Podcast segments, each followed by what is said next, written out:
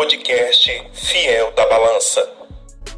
Buenas, no caso, não sei se vocês estão ouvindo de dia, de noite, de tarde. Eu e o Vitor estamos gravando à noite esse podcast, mostrando nosso compromisso com os nossos ouvintes é, para falar sobre Lula na China, para falar sobre Shein versus Amazon.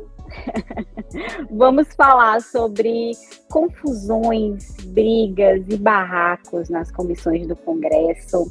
A gente vai falar sobre essa disputa Twitter, redes sociais e governo Lula. No final tem as dicas das raras horas vagas preparadas com muito carinho por mim, Sábia Barreto, e Vitor Sandes, nos reapresentando, né, considerando que o ideal é que todo mundo tenha ouvido o primeiro episódio, né? Mas vai que um outro não ouviu. Eu, Sábia Barreto, sou jornalista, comentarista de política, mestre em comunicação na Universidade Federal do Piauí e faço um bocado de outras coisas, né? Estudo psicanálise no Corpo Freudiano de Brasília, entrei numa graduação de economia, estou enrolada no doutorado em políticas públicas e o Vitor Sanches, Vitor, se apresente novamente, rapidamente. Sávia, ouvintes, é um prazer novamente me apresentar a vocês, fiéis já, os fiéis da balança, né? então, eu sou o Vitor Sandes, sou doutor em ciência política pela Unicamp e professor da Universidade Federal do Piauí, estudo eleições, partidos, me interesso muito por política, tenho atuado bastante nesse campo da análise política, escrevendo em colunas, sendo entrevistado por você, sabe? Escrevendo é verdade. blogs. Então, além da parte acadêmica, também atuo bastante nessa parte extra-acadêmica que eu considero como tão importante para a atuação de nós pesquisadores. Então, estou apresentado, sabe? de, olha, geralmente, geralmente não, no primeiro episódio eu gravei direto de Brasília, eu moro em Brasília, mas agora estou gravando direto de Teresina e o Vitor também. Então, direto de Teresina, Piauí, excepcionalmente. Mas Pasmem, a gente está gravando pelo Meet. É. Direto de Teresina, mas à distância. Pelo horário, né? 10 horas da noite, cada um no seu quadrado. Vitor, vamos começar agradecendo também, tá? Todo mundo que mandou feedback. Tem gente que disse que ao invés de dormir ficou ouvindo o podcast é, compartilhou nas redes sociais, marcou o Fiel da Balança no Instagram, que é arroba Fiel da Balança, que você pode seguir, mandar mensagem, mandar sugestão, dicas. Teve gente que já sugeriu que a gente fizesse um podcast diário, tá? É, a, a gente está ainda segurando o, o, semanal. Vamos trabalhar a ideia do diário. Tem gente que achou que é, podia ser mais longo, outros podia ser mais curto. Gente, é, aqui é um, um experimento, tá? Estamos é, é, adaptando as fórmulas encontrando aquela que vai equilibrar a balança do nosso fiel da balança. E começamos com o causa e consequência. A gente fala um fato político, aquilo que é, trouxe esse fato à tona, a sua relevância e, claro, os próximos passos, a consequência. Causa e consequência. Não poderia ser outro assunto, né, Vitor? Lula na China. Presidente Lula, que encerrou né, a agenda dele na China, eu achei interessante aquele momento em que ele e o Xi Jinping estavam lá andando, né, no grande Palácio do Povo, na sede do governo em Pequim, e a banda chinesa tocou um novo tempo do Ivan Lins, né?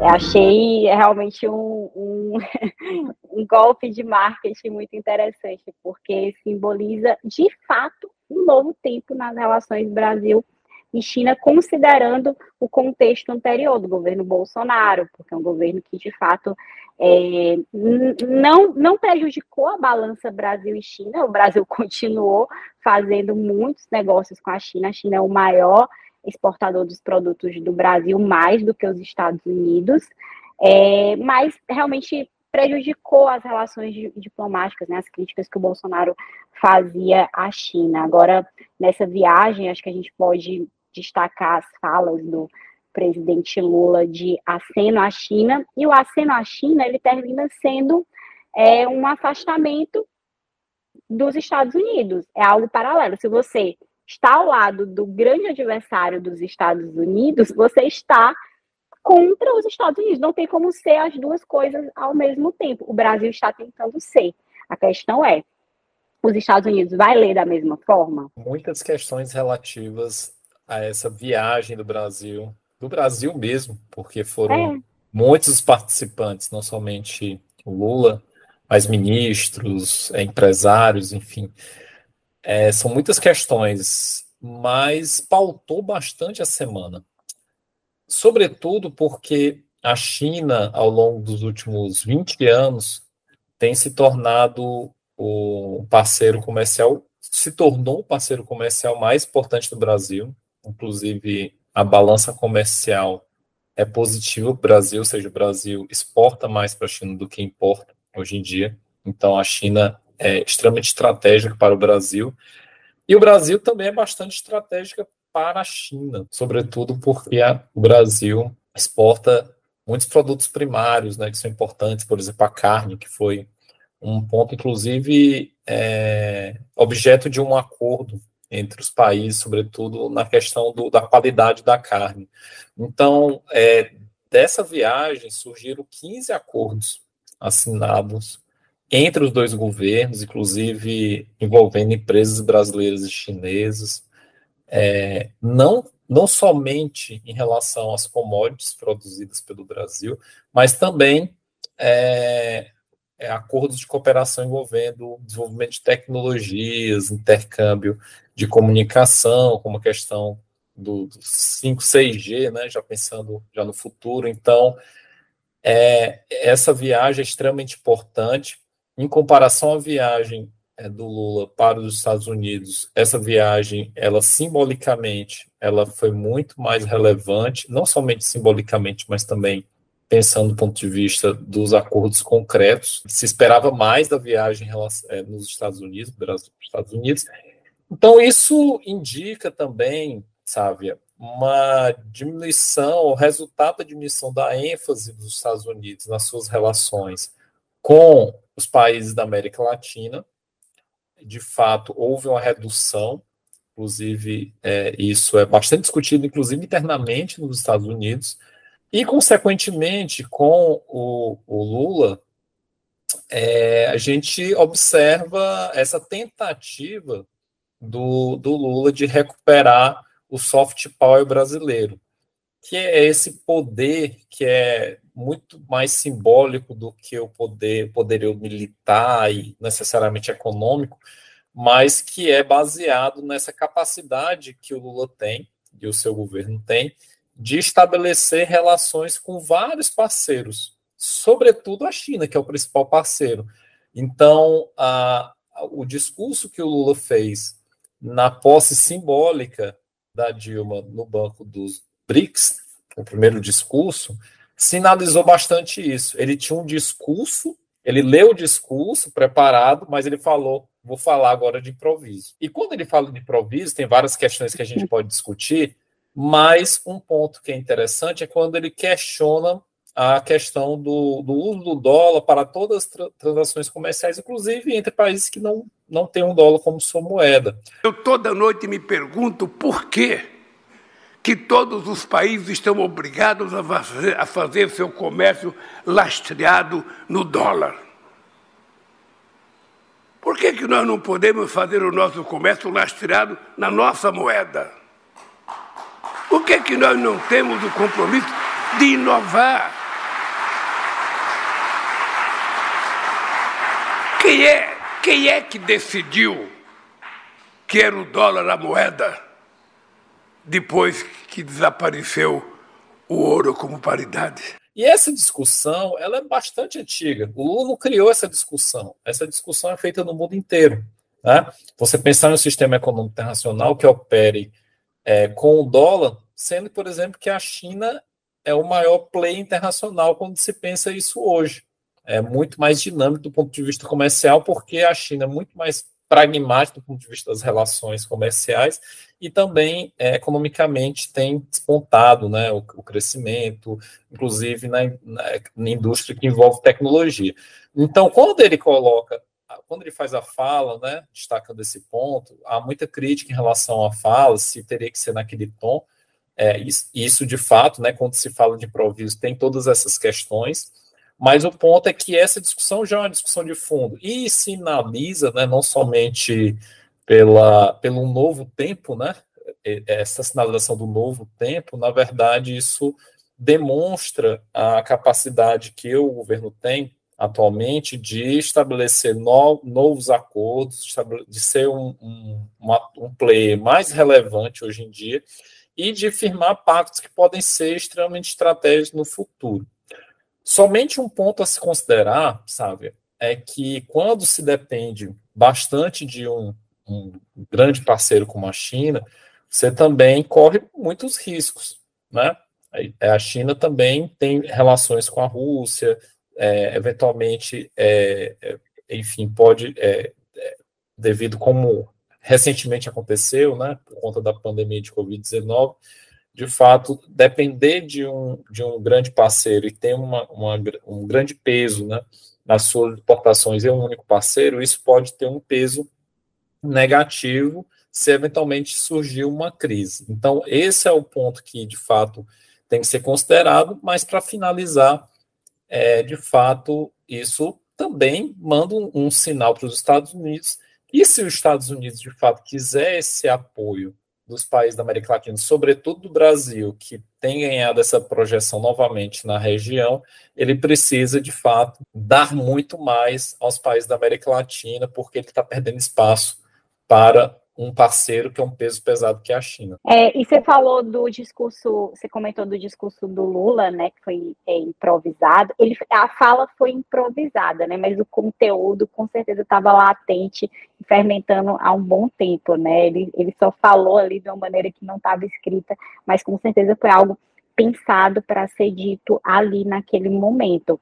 É, eu lembro de uma expressão chamada a armadilha de Tucídides, né, que é quando uma potência em, em ascensão ameaça uma potência dominante. A gente já viu isso é, Atenas, Esparta, enfim, tem um, um livro de um historiador norte-americano em que ele aponta 16 casos que isso aconteceu ao longo da história, dessas grandes potências em ascensão que ameaçaram as potências dominantes naquele momento. E no final, 12 terminaram em guerra e quatro não. E aí ele lembra, por exemplo, a Alemanha industrial que abalou a posição britânica, teve ali a Primeira Guerra Mundial. É, é o caso China e Estados Unidos. Na verdade, ele escreveu 500 páginas sobre isso, estou resumindo aqui. É, a gente vê uma retórica também é, da mídia, e claro, com esse viés norte-americano de a China é agressiva, coloca a China como é, desrespeitando os acordos, o, é, é, toda essa, essa estrutura baseada em regras organizadas por Washington na ordem mundial. Então, a China é o agressor, é o ofensor. Eu vejo isso muito nas, nas retóricas que circulam, até de comentaristas também e tal. É, e vejo muito um discurso também de a China desacelerou. É, é, curioso, a China desacelerou, mas desacelerou em relação a quem? Porque a China é uma máquina. E quando você falou, é, Vitor, sobre a questão de, de, de, a gente se preocupar com o que, é que o Brasil vende para a China, eu acho importante porque, assim, a China não é mais aquela sociedade rural que muitas pessoas ainda têm, por incrível que pareça, essa é, imagem da China, né, é, tá, está incrustado ali no imaginário de muitas pessoas. A China é uma economia de base urbano-industrial, é, e ela precisou abrir ali aquela política que ela tinha de autossuficiência alimentar, ou seja, vamos produzir aqui tudo que a gente vai consumir porque a população cresceu demais e precisa justamente exportar, é, trazer de fora o que não tem lá dentro da China. Agora, ela consegue exportar de vários países, ela consegue é, trazer de fora de vários países, não apenas do Brasil. E o Brasil parece que se especializou em só vender para a China. E isso é um problema, porque o Brasil fica dependente só de um grande país. Tudo bem que ele compra muito, investe muito, é, mas é algo a gente se preocupar também, né? Não, não deixa de, de, de ser importante pontuar. Lembrando aqui daquela frase do Napoleão, né, em 1817, que ele falou: deixai a China dormir, porque quando acordar o mundo tremerá. Eu acho que já acordou, né? E o mundo, no caso, é o Ocidente, acho que muito simbolizado é, pelos Estados Unidos. Agora, no mundo, né, no mundo animal, a gente também vê isso, né? Quando o gorila é, alfa, o macho alfa, ele tem ali um, macho dominante que fica mais forte, eles já se preparam para o embate, porque é algo inevitável que vai acontecer. Então, eu, eu vejo que esse embate ele já existe, e o Brasil, como você é, colocou, Vitor, fica numa posição delicada, mas assim, é uma posição que, sabendo jogar, e acredito que o Lula tem demonstrado expertise e ferramentas para isso, ele consegue ganhar dos dois lados.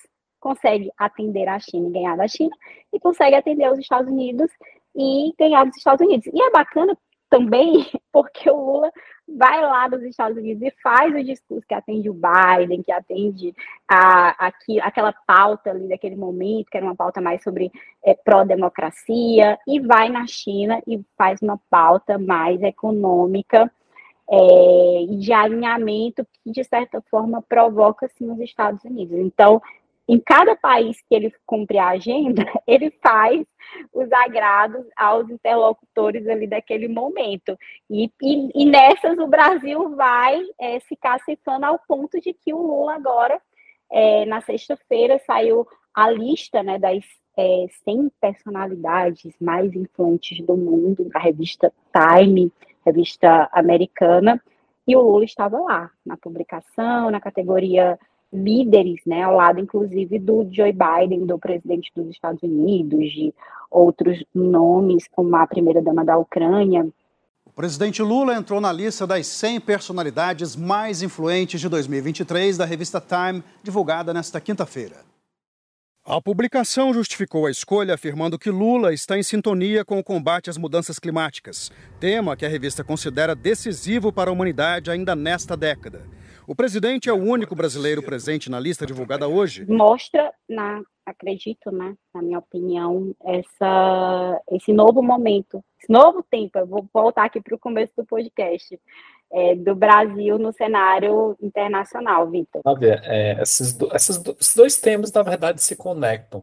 Tanto a questão da visita do Brasil à China, quanto é, essa, essa inclusão do Lula como uma das 100 pessoas mais influentes do mundo.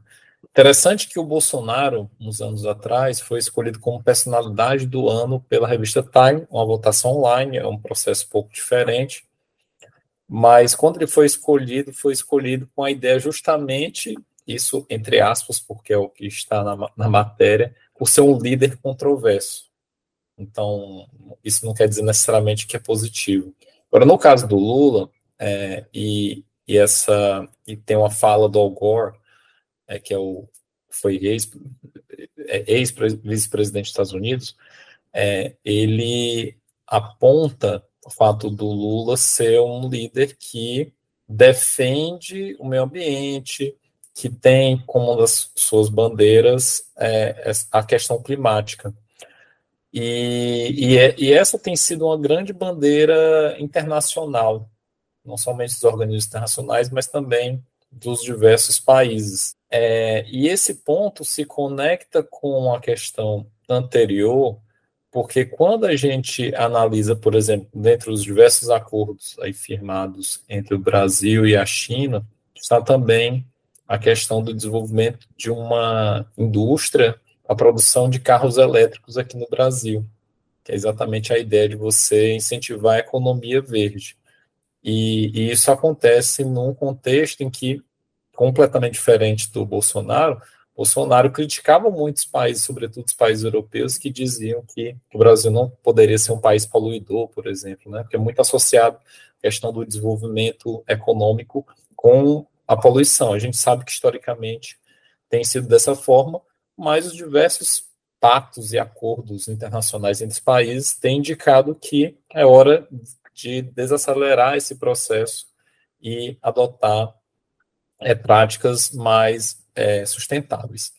Então, é, a indicação do Lula vem muito nesse contexto, né, essa ideia de proteção ao meio ambiente, sobretudo porque a Amazônia tem sido é, é, é, um, é um ponto aí é, que coloca o Brasil em relevância internacional. Então, sempre é, quando, quando se tem uma liderança que defende a proteção da Amazônia e, consequentemente, dos povos originários que lá habitam, é, ele tem, tem tido uma avaliação positiva. E isso reforça, sabe, o ponto que já relatei anteriormente em relação ao soft power. O Lula consegue é, ganhar simpatia, trânsitos com os diversos países e lideranças mundiais, sobretudo porque ele tem se coadunado com essas diversas agendas. Por isso que ele consegue conversar com a China,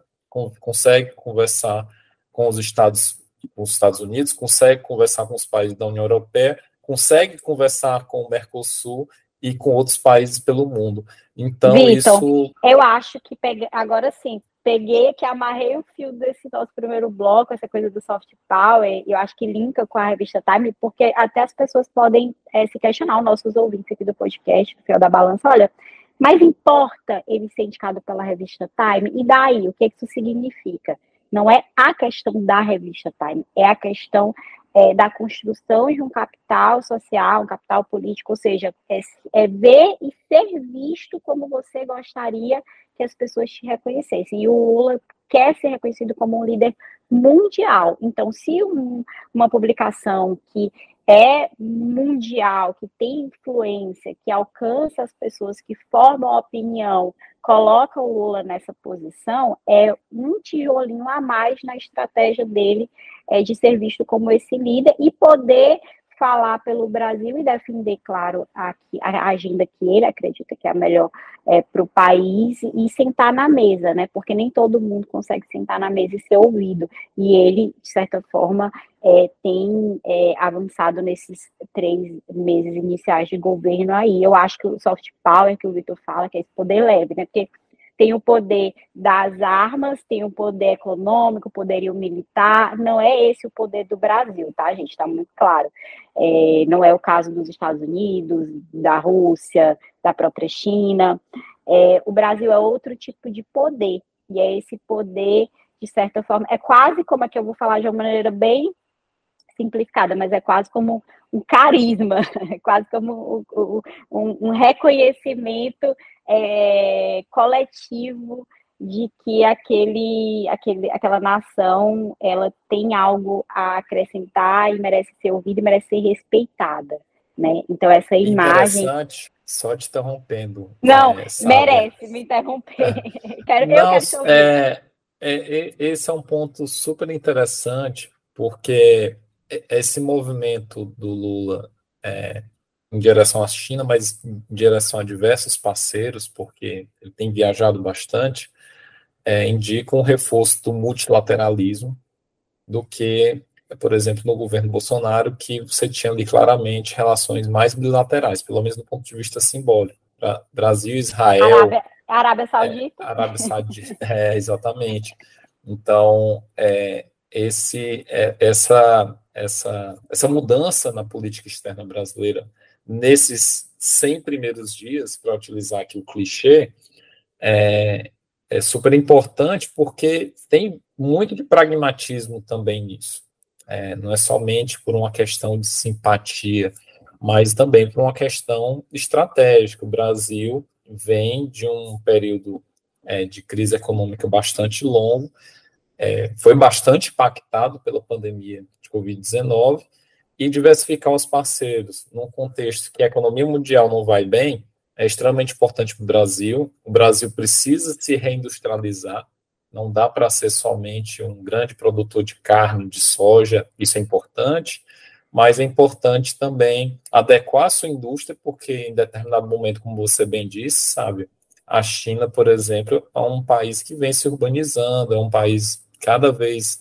É, então, ele, ele também vai demandar posteriormente produtos mais é, industrializados, manufaturados. Então, esse é um, um ponto importante. E o Brasil sofreu muito no período da pandemia, por exemplo, não conseguia produzir suas vacinas, porque não tinha insumo que era produzido na China. Faltou máscara, por exemplo, no Brasil, logo no período inicial da pandemia.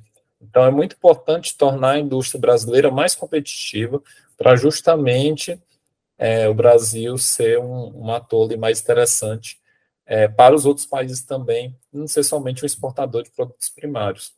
A gente fecha, Vitor, esse primeiro bloco né, do caos e consequência com a pesquisa IPEC. É, na verdade, não tem nenhuma grande novidade nessa pesquisa, mas a gente cita ela justamente por isso. Acho que ela traz uma é, consolidação da aprovação e popularidade do presidente Lula e aponta os caminhos dos desafios que ele vai enfrentar. Esse quadro se chama Causa e Consequência, não é por acaso. É, só trazendo os dados aqui. Pesquisa IPEC foi divulgada no início da semana, na terça-feira. A gente está falando aqui no início do mês de abril de 2023. E o presidente Lula tem 39% de aprovação da população é, sendo que é, consideram né, o mandato dele ruim ou péssimo 26%, 30% consideram que o governo é regular, 6% não responderam, a pesquisa foi realizada em março, é, é no final do, do mês, um, basicamente isso. Aí tem os, os, outros detalhes sobre popularidade no Nordeste, é, ou seja, o Lula é mais bem avaliado não é nenhuma, como eu falei, não tem nenhuma grande novidade, tá? Nordeste, 55%, brasileiros com renda familiar até um salário mínimo, 53%, menos escolarizados, 47% aprovam, e católicos, 48% aprovam. E aí, onde é que entra a grande questão? Eu acho que é, quem tem renda acima de cinco salários mínimos, quem mora no sul do país e os evangélicos reprovam mais o governo Lula. E é justamente para eles que Lula vai daqui para frente sinalizar mais. Para a classe média, já tem uma série de programas e anúncios feitos. Agora, o segmento evangélico, eu vejo que é de fato um desafio. Não vi sinalização até agora prática de aproximação, como teve na campanha uma tentativa é, de dialogar com os evangélicos. E assim, é um caminho sem volta. Os evangélicos eles estão crescendo no Brasil é, e é, eles precisam ser ouvidos, né, nas suas pautas, nas suas questões, e eles se veem claramente mais identificados com a direita. Então, tem questões que a esquerda precisa, é, se, se, quiser se, se, e quer, né, é, de fato, ampliar o, o leque de apoios, acredito que precisa ouvi-los também, falar para eles, é, porque senão não, não dá, né? Você ficar ali com 39% de aprovação, ok, mas é um percentual perigoso. A gente tem várias pesquisas que mostram isso, né? Claro que é muito cedo, mas o percentual, a taxa ali para um, um, presidente ou prefeito ou governador se ele se reeleger ou eleger o seu sucessor é na faixa de 40% de aprovação. Isso já é um dado consolidado. Tem exceção. Tem pessoas políticos que tiveram mais do que isso e não se, elegi, se reelegerem nem fizeram sucessor, e teve gente que tinha menos do que isso e conseguiu é, se eleger ou fazer o sucessor, porque tinha uma conjuntura, um contexto naquele momento em que a rejeição dos opositores era maior, enfim. Mas, como regra geral, é, 39% é, é razoável, não é céu de brigadeiros, mas eu acho que a política brasileira não vai ter mais esse céu de brigadeiro, Vitor. É, a novidade é que nada mudou. E nada mudou é também um, um ponto importante. Há uma oscilação dentro da margem de erro, então isso quer dizer realmente que nada mudou. Mas é importante observar esse ponto. É, o governo Lula, é, Lula foi eleito no segundo turno, eleição muito polarizada. Na verdade, ele foi eleito em 2002, reeleito em 2006, e eleito novamente agora em 2022, todas as vezes em dois turnos. Então não é esperado que o Lula tenha uma condição, não sei que o governo seja é, tenha um, um sucesso estrondoso, mas não é esperado que ele tenha um percentual de ótimo e bom é, acima de 50%, por exemplo. É interessante observar que muitos desses regulares também aprovam o governo, porque aqui a pergunta é como você avalia, mas tem pergunta também de aprovação. Então, quando considerar a aprovação de maneira binária, é, esse percentual sobe porque as pessoas podem achar até o governo regular, mas aprovar porque, enfim, considerando o que tinha antes, considera que é melhor. Esses são pontos importantes. A não modificação também quer dizer, principalmente em relação ao grande percentual de irregulares, quer dizer que tem um grupo bastante relevante que é mudanças reais, sobretudo do ponto de vista econômico, mas que está aguardando. E, de fato, em 100 dias é muito difícil você ver mudanças ali reais. Muito do que está acontecendo agora do ponto de vista econômico é consequência de anos anteriores ou do, contexto global. Claro que para algumas pessoas é, tem mudanças ali efetivas, como o retorno de diversas políticas sociais, ampliação dessas políticas, então tem um impacto muito grande, por isso que a gente vê uma, um percentual mais elevado naqueles, é, naqueles é, entrevistados com menor renda, é, ou na região Nordeste, que o PT já tem uma base bastante consolidada. É, o ponto é que, de fato, quem avalia, quem é, já avaliava o governo de maneira negativa, tenderá a avaliar de maneira negativa porque certamente estão alinhados ao bolsonarismo. E o Bolsonaro, mesmo é, em momentos ruins do seu governo, ele tinha essa faixa de 20% a 25% de aprovação. Quando a situação estava menos ruim, subia para 30% e ele conseguia até quebrar a margem dos 30%. Então, tem um, um grupo bastante relevante de bolsonaristas que vão continuar achando o governo ruim. Claro que isso pode até cair um pouco dependendo da situação econômica, mas o ponto é que o, o alto grau de polarização do país, é, de fato, deve permanecer ao longo, ao longo do tempo, de, dependendo do, do desempenho do governo Lula. Se o governo se mantiver é, regular, enfim, e a situação econômica internacional é, não indica que a gente vai ter um boom de commodities, por exemplo, ponto do Brasil ser extremamente beneficiado.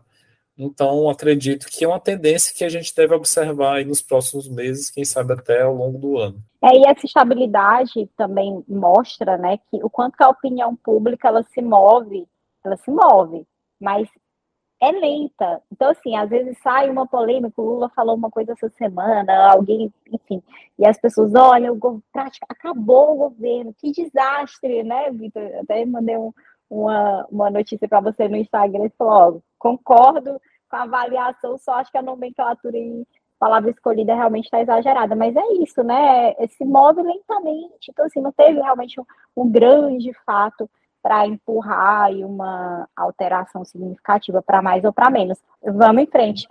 Só Vamos perde para o silêncio, só perde para o silêncio. Só perde para o silêncio. Nesse quadro aqui, eu e o Vitor selecionamos frases infelizes. E a gente é justo, aqui é uma balança, o nome do podcast é Fel da Balança. Então, assim, tem frases infelizes para todos os aspectos teológicos. Escolhemos aqui frases infelizes de pessoas da esquerda, da direita e etc e tal. Primeira pergunta, quero saber se o Vitor já comprou na Shein ou se ele só compra livros na Amazon e um livro por dia. Eu, eu, eu sou jornalista, eu tenho que fazer essa pergunta, Vitor. Olha, é, se eu comprasse um livro por mês, certamente teria um grande problema. Eu sou bem adepto do, do Kindle para fazer uma propaganda aqui da Amazon, né? Mas é, eu compro eu uso, livros, eu, mas... uso, eu uso iPad aqui, a obsolescência programada. Daqui a pouco ele para de funcionar. Mas tem tem, tem o aplicativo da, do, do Kindle e, e, aí vai, né? A gente compra. Olha, sabe, eu compro bastante na Amazon sem fazer merchan. Se a Amazon quiser patrocinar a gente, a gente está aqui. É, e, e na Shein, eu quero saber na Shein. Na Shein não comprei, mas não faltou vontade. Mas eu compro na, na em outra varejista que é a AliExpress. Inclusive, sabe, a gente Olha, até pensou sobre isso. Eu estou surpresa com essa informação. Ah, Vitor Santos ah, comprando na AliExpress. Eu nunca comprei na Alex, comprei na Shein.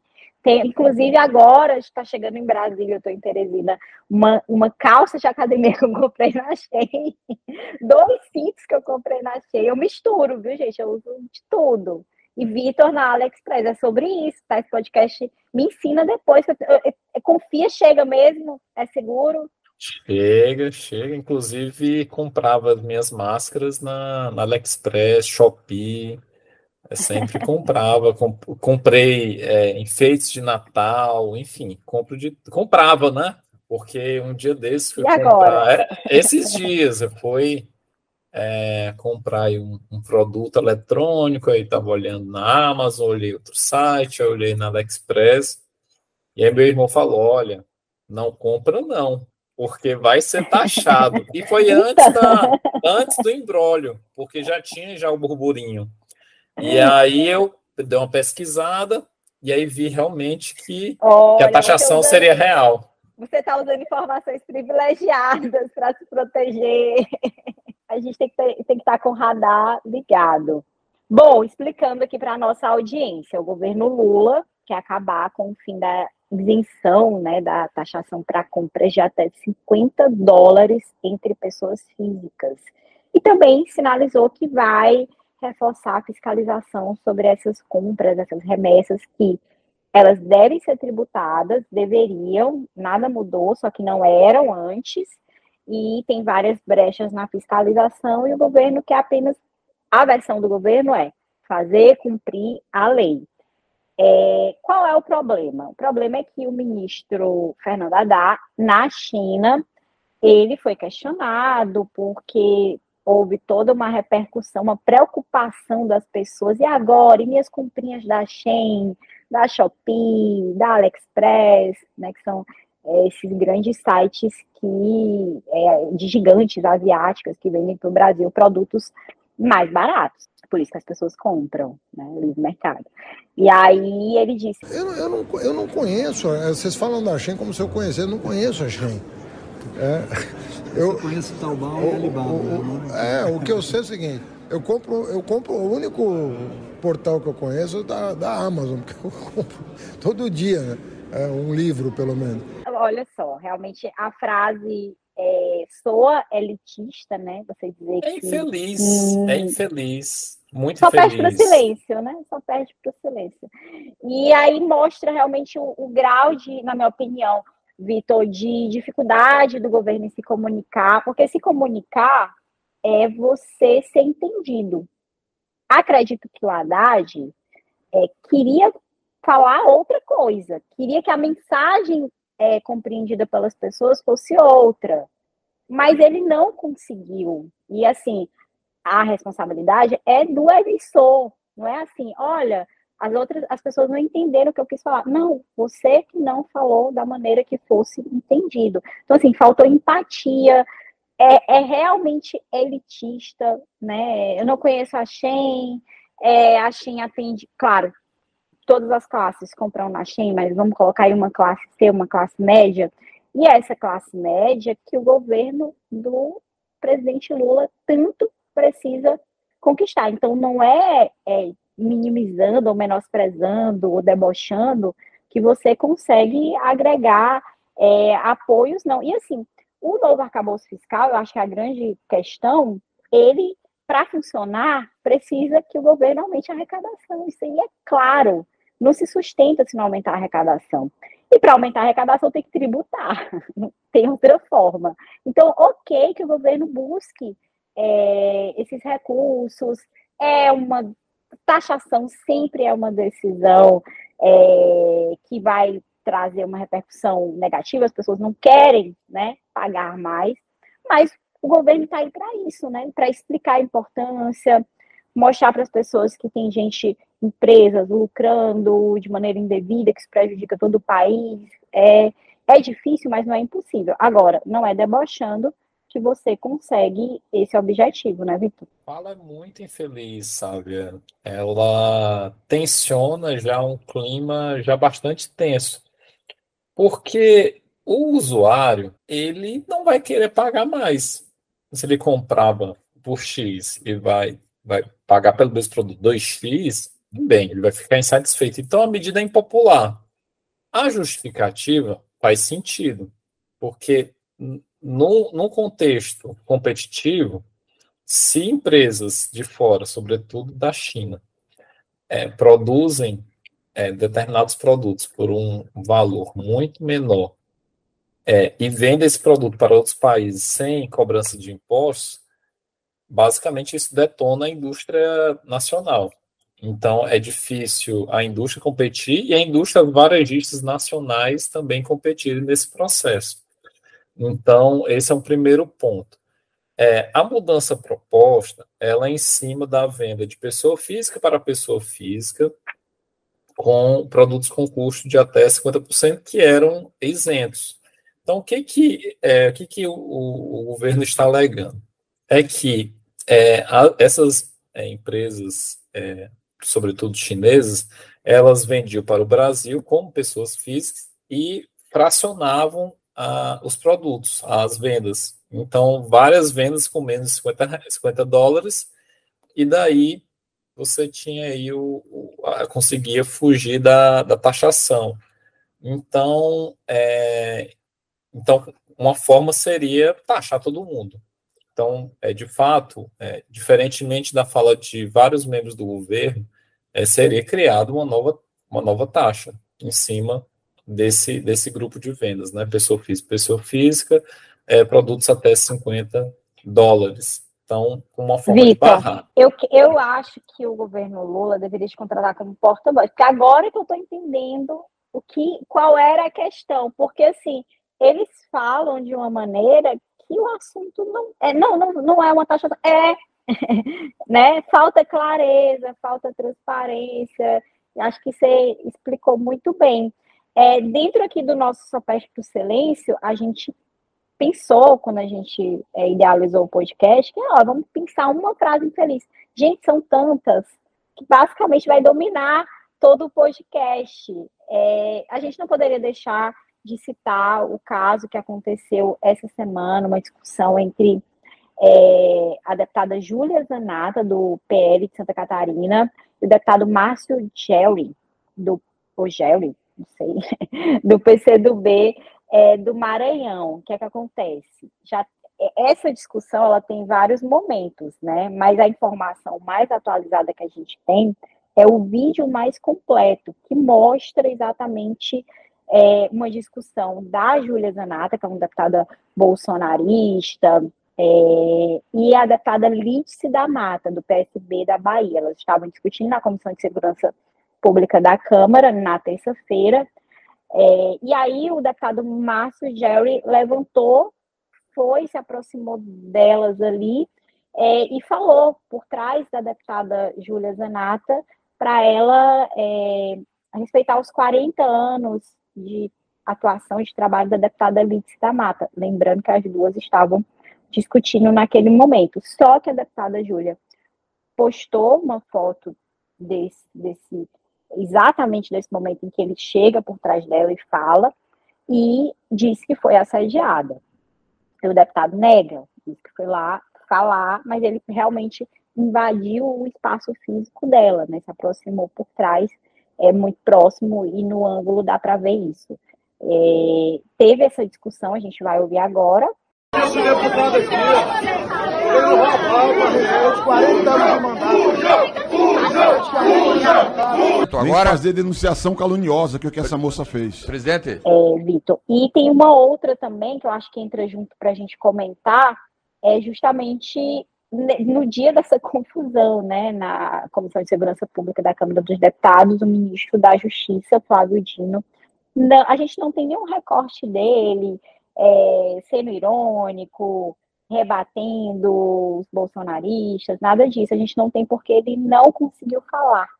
Simplesmente os embates da oposição e da base foram tão intensos que a sessão teve que ser encerrada. E aí tem vários momentos, né? Teve é, um chamando o outro de covarde, teve um deputado que imitou um cachorro, é, teve um monte de deputado que não fazia parte da comissão e que apareceu, Carla Zambelli, Bia Kiff, Nicolas Ferreira, o Flávio Dino vai ser convocado de novo, né, outra data, ele ia falar sobre o 8 de janeiro e a visita ao Complexo da Maré em março, novamente ele ia falar sobre isso, é, e o que é que a gente percebe? Espetacularização da política, que é que você acha? Acho que é importante, sabe, considerar, fazer uma pergunta. É, o deputado faria isso com o homem? Ele encostaria por trás, falando ao pé do ouvido para uma, um deputado homem? Então. Resposta: essa, não. É não isso. Faria. Então, é, essa é uma questão. É, só a questão já, já nos leva a pensar sobre isso. O espaço da política, sobretudo o, o legislativo, é, esse espaço da política é muito arredio, ele é muito violento para as mulheres. Independentemente se são deputadas de direita, de esquerda, de centro, é um espaço bastante violento. Então, é importante que, de fato, essas questões sejam nomeadas, que o nome seja dado, é importante que, que o debate seja posto, e isso mostra a relevância de se ampliar o número de cadeiras destinadas a mulheres, sobretudo que esse controle não seja somente no momento de largada, ou seja, no lançamento de candidaturas como é feito hoje, mas também no momento da chegada. Ou seja, é importante que a gente, de alguma maneira, crie uma alteração ou altere a lei para que, de fato, a gente garanta mais mulheres no parlamento e certamente a gente vai ver muito menos casos como esse. Fechando em relação ao caso que envolve Flávio Dino. Vamos criar uma vinheta, vinheta acima embaixo, tá? Quero essa vinheta, porque aí o Vitor fala uma coisa incrível, maravilhosa, eu não preciso repetir, eu só boto acima embaixo. e sabe, em relação à questão da, que envolveu Flávio Dino na Comissão de Segurança Pública. É, é importante dizer que é, é, é essa, é, é, fatos como esse não são somente brasileiros. A gente tem parlamentos do mundo inteiro, gente saindo no tapa, tem de tudo. Mas, claro, quando a gente vê no Brasil e vê um fato como esse, uma comissão tão importante para tratar, por exemplo, a questão da violência, que tem, tem se agravado tanto no Brasil, é, no fato, de fato nos preocupa. É um ministro da Justiça, é, um dos ministros mais importantes do governo Lula, que tem se dedicado a, é, a falar por diversas vezes no Congresso, isso é importante, mas é quase com a perda de tempo. É, isso é bastante complicado. Essa comissão em particular, sabe, ela é dominada por é, deputados bolsonaristas e até por uma questão de afinidade temática.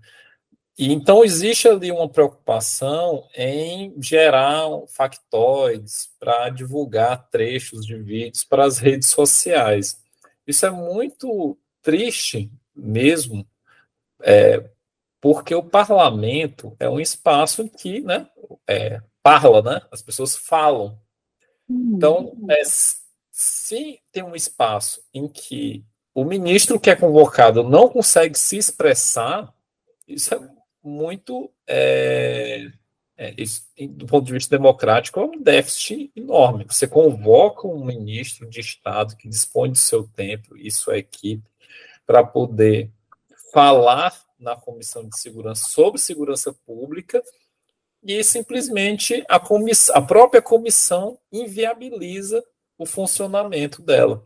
Então, isso demonstra a, a dificuldade que a oposição tem de jogar o jogo institucional, que é tão importante, tá? é importante que oposições existam, isso é fundamental para a democracia, mas é importante jogar o jogo da democracia dentro da, da regra. Né? E isso, claramente, você tem um, um, grande déficit.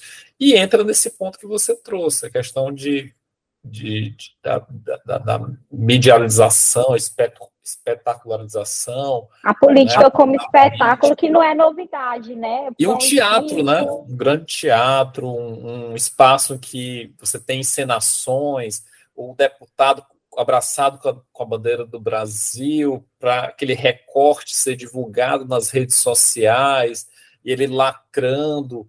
Então, do ponto de vista concreto, isso não gera nenhum benefício para a população. Agora, do ponto de vista simbólico, para a base dele, bastante, é, enfim, é, mobilizada, isso gera.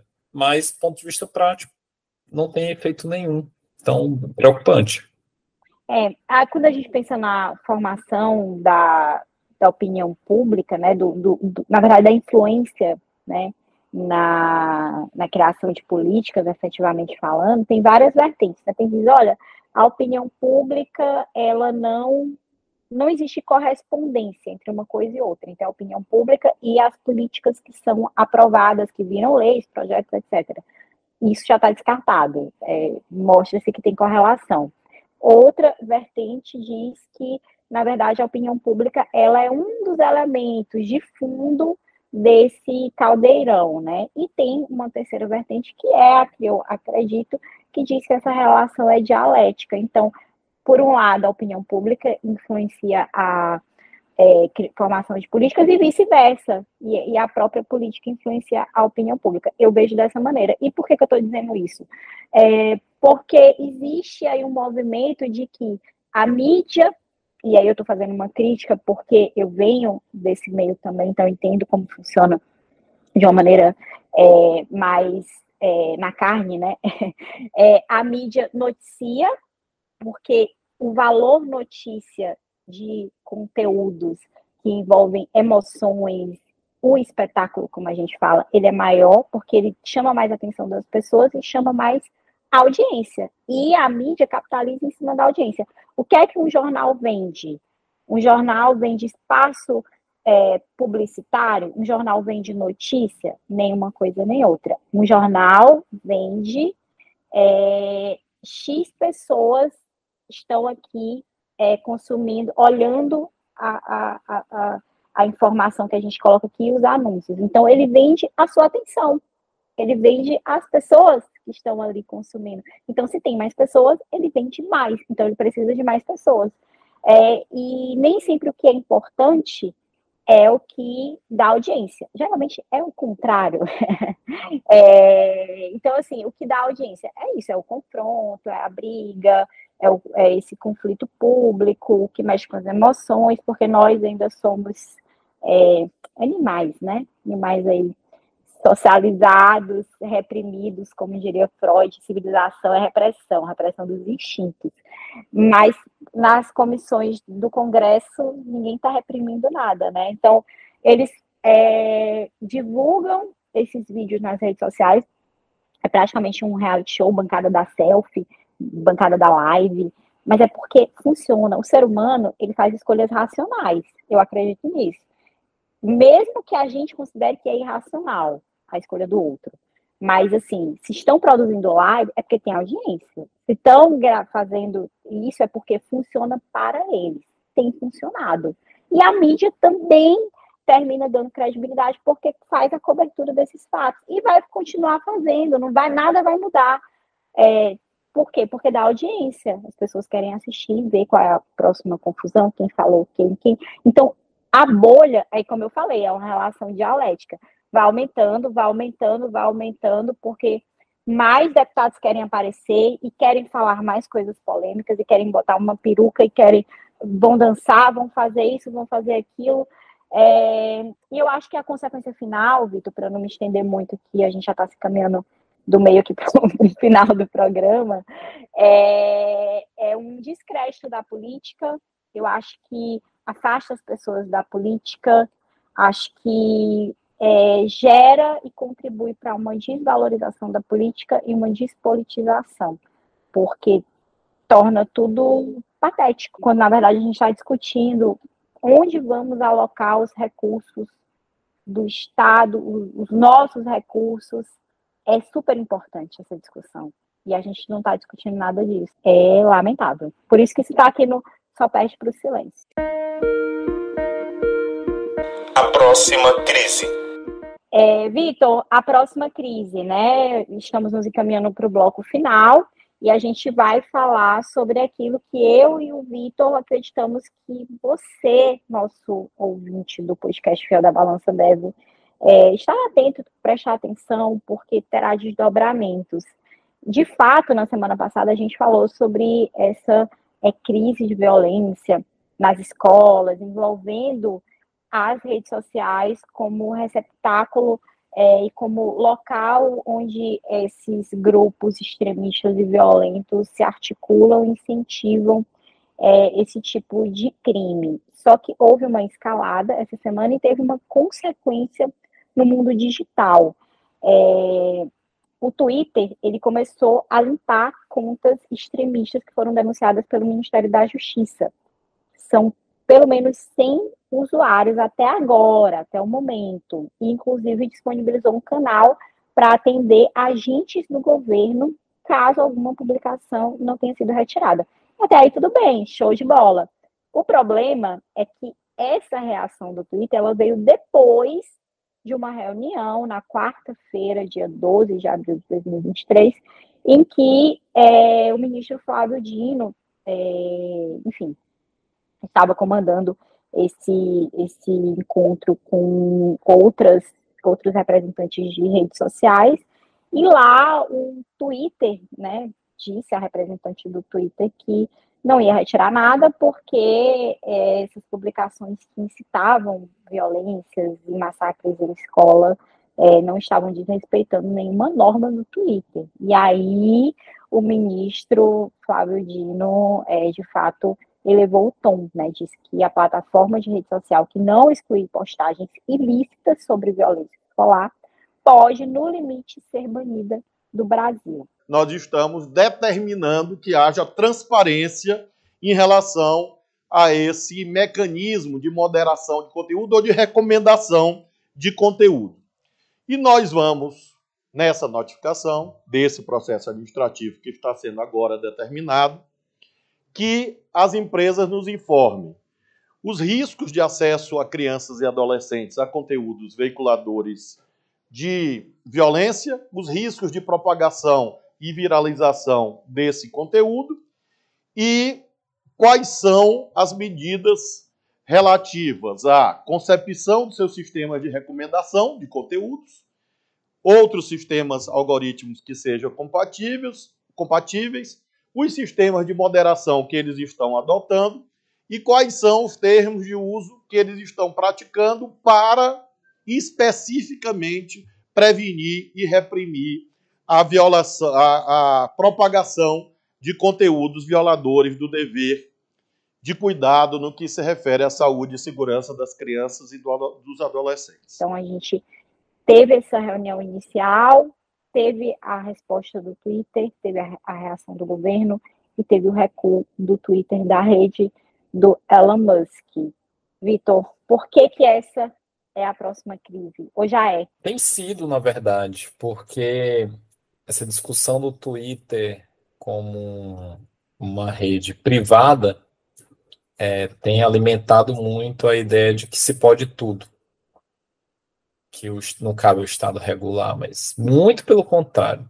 O Twitter hoje, como outras redes sociais, mas sobretudo o Twitter, tem sido um espaço em que diversas lideranças, inclusive políticas, se posicionam politicamente.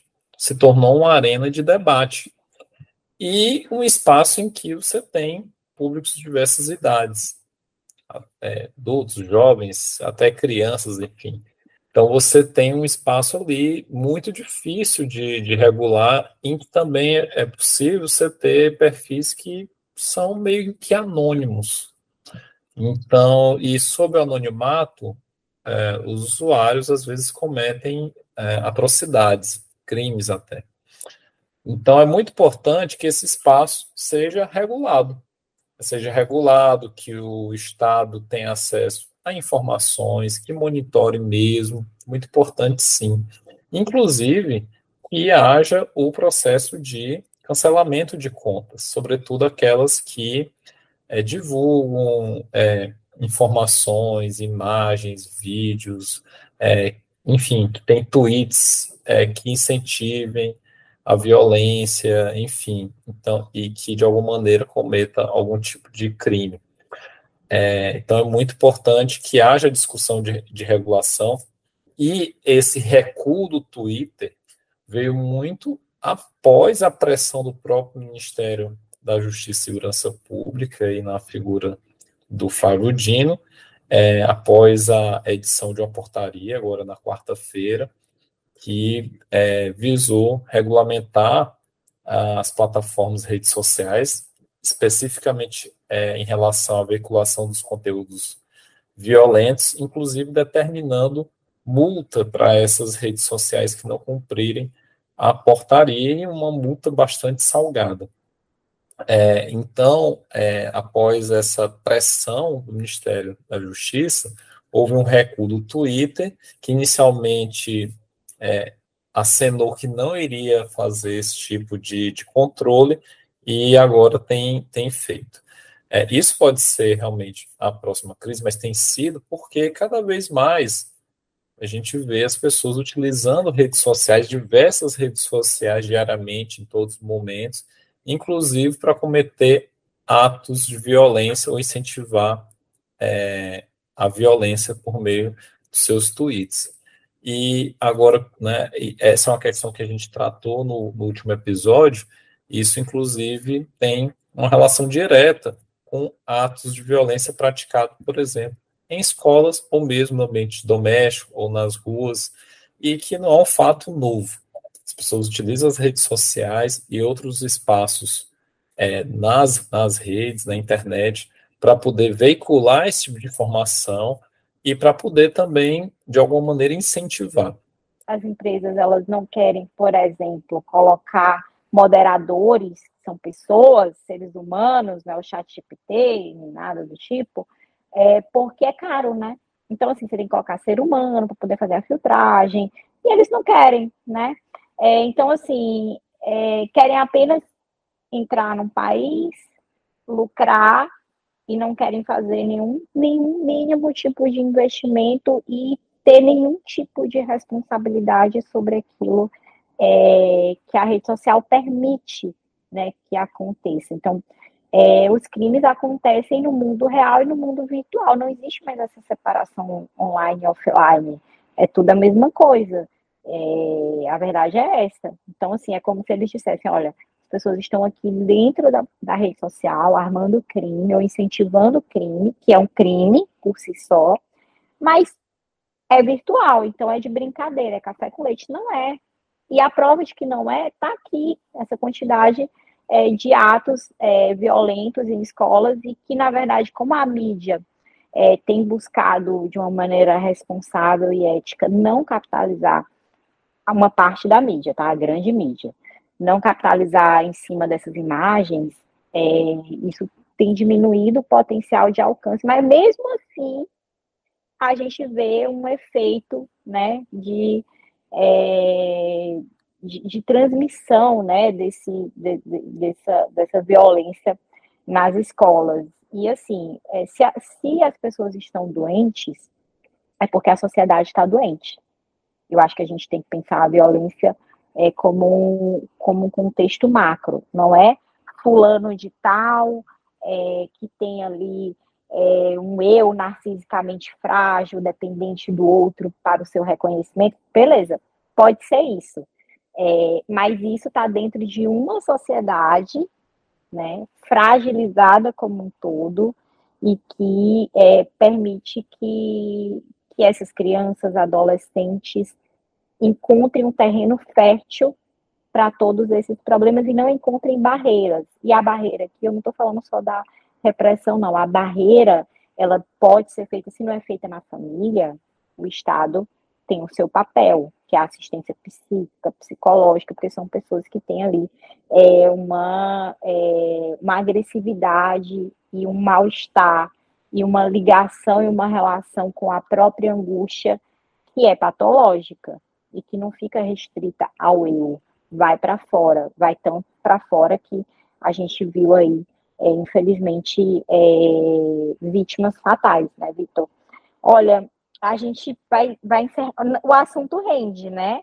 Mas a gente tem que encerrar. É uma crise que, que continua. É, continua.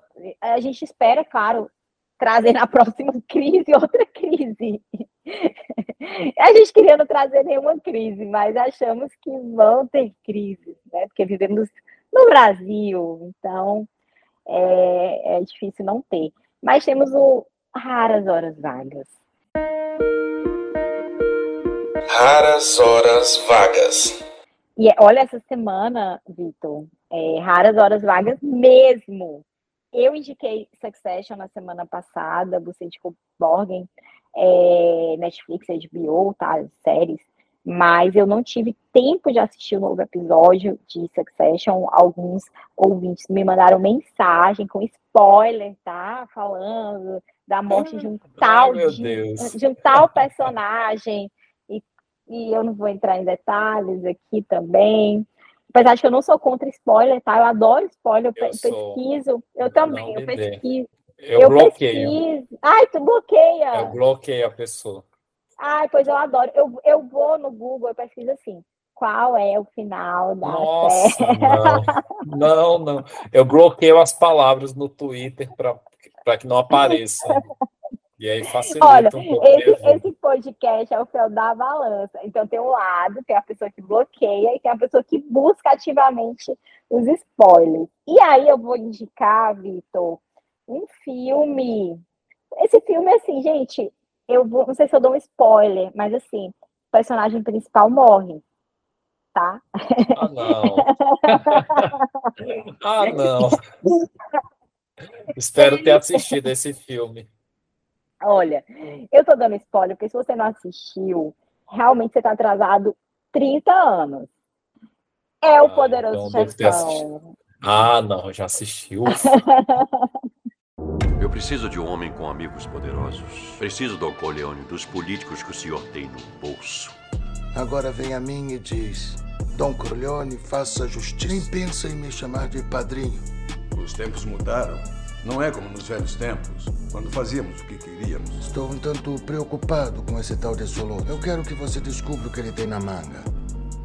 O senhor vai ter problemas com o sindicato. O cliente pode fazê-los desaparecer. Quer me chantagear? Eu vou fazer uma oferta irrecusável. Por que, que eu estou indicando o Poderoso Chefão? Porque a gente fala muito de política aqui, né, no Fiel da Balança. O podcast é para isso. E eu acho que é um clássico, não sem motivo. É um filme que, tipo assim, eu quero relaxar. O que, que eu faço? Boto o Poderoso Chefão só para ficar assim como pano de fundo. É, se torna cada vez melhor, tá? Você vai aprendendo nuances, né, a respeito ali é claro, é a máfia italiana uh, nos Estados Unidos e essa transformação né, do, dos, dos é, serviços que eles prestam. Mas é isso, né? É, o mundo vai mudando e eles vão mudando também. E tem a questão familiar, a questão do masculino, envolve muita coisa. Quem não, nunca assistiu o Poderoso Chefão, e eu acho que alguns ouvintes não assistiram, ou assistiram num determinado momento em que a obra talvez não tenha tocado ali. Agora é o momento de reassistir, de você dar uma pausa. É um filme longo, tem outras duas continuações, Poderoso Chefão 2 e 3, gosto de todos, tá? Mas um é realmente a obra-prima. E confiram, vejam, depois me contem se vocês já tinham assistido, se é o filme preferido de vocês, ou vocês acharam um saco, não sei. É, e também, se você achou um saco, sugiro procurar ajuda médica, você não está bem, você não está apreciando essa obra-prima. E é sobre isso, Vitor, a sua. Olha, apesar de ser um filme de quase três horas, é muito bom. Assistam, é muito bom mesmo. Poderoso Chefão, sou muito fã. É, dos três, eu gosto, claro, o primeiro é o melhor, o segundo é muito bom, o terceiro, ok, bom, mas realmente primeiro é uma obra-prima é, as atuações são fantásticas. É, minha dica, sabe, é também um filme. A gente está combinando aqui, né? É, série, série, né? Filme, filme. É, e a gente não combina antes, né? É, eu só falei, eu vou, vou mandar um filme aqui.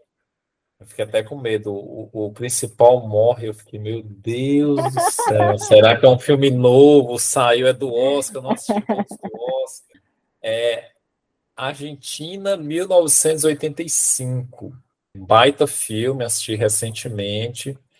Está é, disponível na Amazon Prime, tá? Ele conta a história do julgamento dos comandantes militares que é, governaram a Argentina durante o período de 76 a 83, que foram responsáveis por torturas, mortes de opositores ao regime militar naquele período. E o filme é, acompanha a trajetória do promotor Júlio Stracera, que é, é, o personagem que é central, que de fato existiu, e que ele é responsável por comandar a acusação contra os militares, né? E consegue aí, aí sim, um spoiler, ele consegue. é, é um fato histórico, gente. Não é, é um fato histórico ele obtém as, as condenações na justiça. É, o Júlio Stracera, que é o promotor, ele é, quem, quem é responsável por carregar a responsabilidade é um baita ator, que é o Ricardo Darim, um ator muito conhecido argentino, ele fez vários filmes super interessantes, Relatos Selvagens, O Segredo de Seus Olhos, é um baita ator argentino, e é um filme que foi indicado ao Oscar, é, melhor filme estrangeiro, não ganhou, mas é um filme super interessante, sabe? E para finalizar, ele trata de um aspecto que, inclusive, é atual. Ele, ele trata né, de um contexto em que é, existia basicamente o terrorismo de Estado, né, em que agentes do Estado, em nome do Estado, em nome de, da manutenção do, da, né, da paz, do controle social, utilizaram ali práticas autoritárias, extralegais, arbitrárias, com diversas prisões, detenções, execuções, aparecimentos, intimidação, coerção, enfim. E que, de fato, ali foram punidos, no caso da, da Argentina. Então, é um, uma lição, inclusive, para o Brasil, que não teve uma justiça de transição é, bem realizada. E e esse filme é, é um filme bem atual, apesar de ter é, retratar ali a década de, de 80, particularmente 1985. É um filme que também é um lembrete, é, nos faz lembrar que a democracia deve ser um sino que sempre toca e deve tocar nas nossas cabeças. Então, Fica a recomendação aí para vocês. Olha só, olha, eu comecei a ver esse filme, não terminei, mas não pelo filme ser chato nem nada, mas simplesmente a, como o quadro diz, é raras horas vagas. mas ele é longo, viu, Vitor? Mas eu vou concluir, eu vou ele é voltar é do começo, tá? Que eu não lembro mais. E vou concluir o filme Argentina, 1985. Vamos encerrar vamos encerrar o Fiel da Balança. Gente, agradecemos a audiência, a paciência. Convidamos todo mundo para seguir o podcast no Instagram, arroba Fiel da Balança. Lá a gente posta os links, é, interagimos com vocês. A gente quer também é, tornar cada vez mais interativo para que o podcast continue sendo feito por Sávia, Barreto, Vitor Santos e você, né? A audiência que está aqui com a gente. Então, todas as dicas, sugestões são bem-vindas. Contribuam, tá? Com raras horas vagas, mandem também dicas de séries, filmes, livros. É tudo, certo? Tudo. Podcast, outros podcasts. E é isso. Semana que vem, Vitor vai estar, não sei aonde, local indeterminado, mas ele disse que vai contratar um satélite da China para fazer a transmissão do nosso podcast. Vai dar certo. Iremos estar juntos. É, certamente faremos episódios, estarei na, na praia, mas Olha, conseguirei a internet. Inveja. Olha, causando invejas coletivas. Tomara que chova. Tchau. Tchau, tchau, gente.